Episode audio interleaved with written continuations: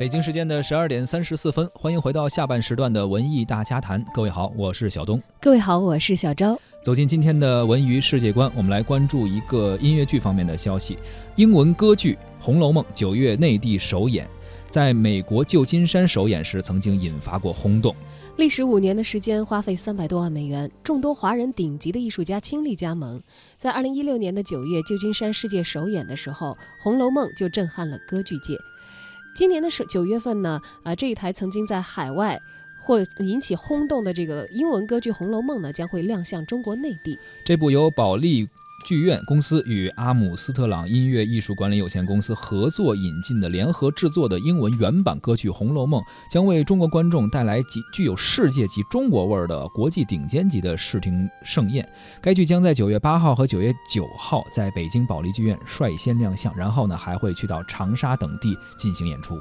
歌剧《红楼梦》的发起者是一批生活在美国的海外华人。根据作曲家盛宗亮介绍，该剧。创作的起因呢，是美国明尼苏达州的热心华人为把中国文化传播到西方而提出了一个动议。他们呢，对于歌剧创作的流程当时是一无所知的，但是选择了很好的方向，那就是瞄准中国的古典文学名著这样的题材，用英文来演唱和西方的观众熟悉的歌剧这样的形式来演出。嗯，算是一个。中西结合的一种方式啊！他们为了做这件事情呢，首先是找到了旧金山的歌剧院，在该院的推荐下，著名的作曲家盛宗亮和剧作家黄哲伦加盟了进来。然后呢，盛宗亮提出了邀请华人导演赖声川也参与到了该剧的创作之中。赖声川呢，又找到了叶锦添，呃，也是非常熟悉的美术指导啊，最终形成了这个海外华人精英成为的主创团体的这样的一个班子。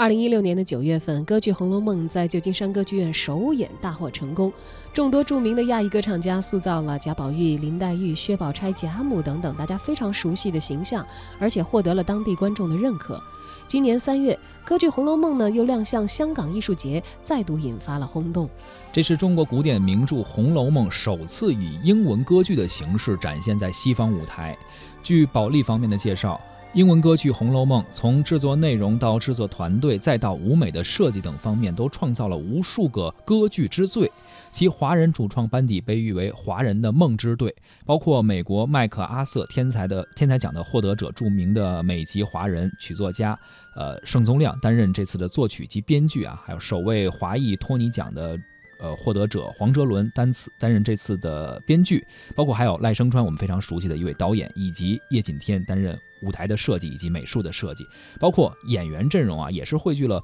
国际顶尖的华人歌唱家，包括石以洁、我武武赫，还有石林、张秋林、何嘉玲、郭燕瑜等等。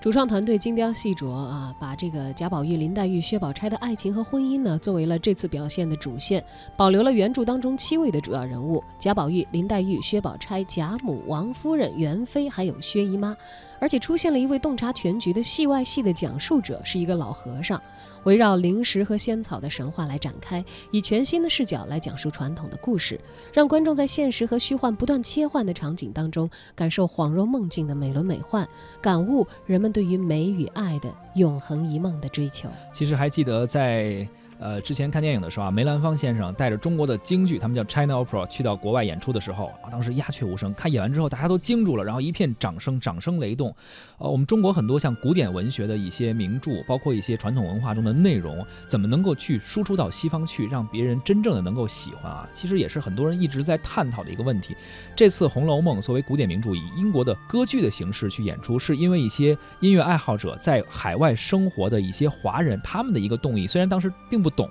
但是有这个热情，然后找到了专业的团队，并且确实是找到了我们都非常熟悉的，像导演、编剧、作曲等等，也应该算是我们中国的文化向呃海外进行输出一个创新表达的一种尝试吧。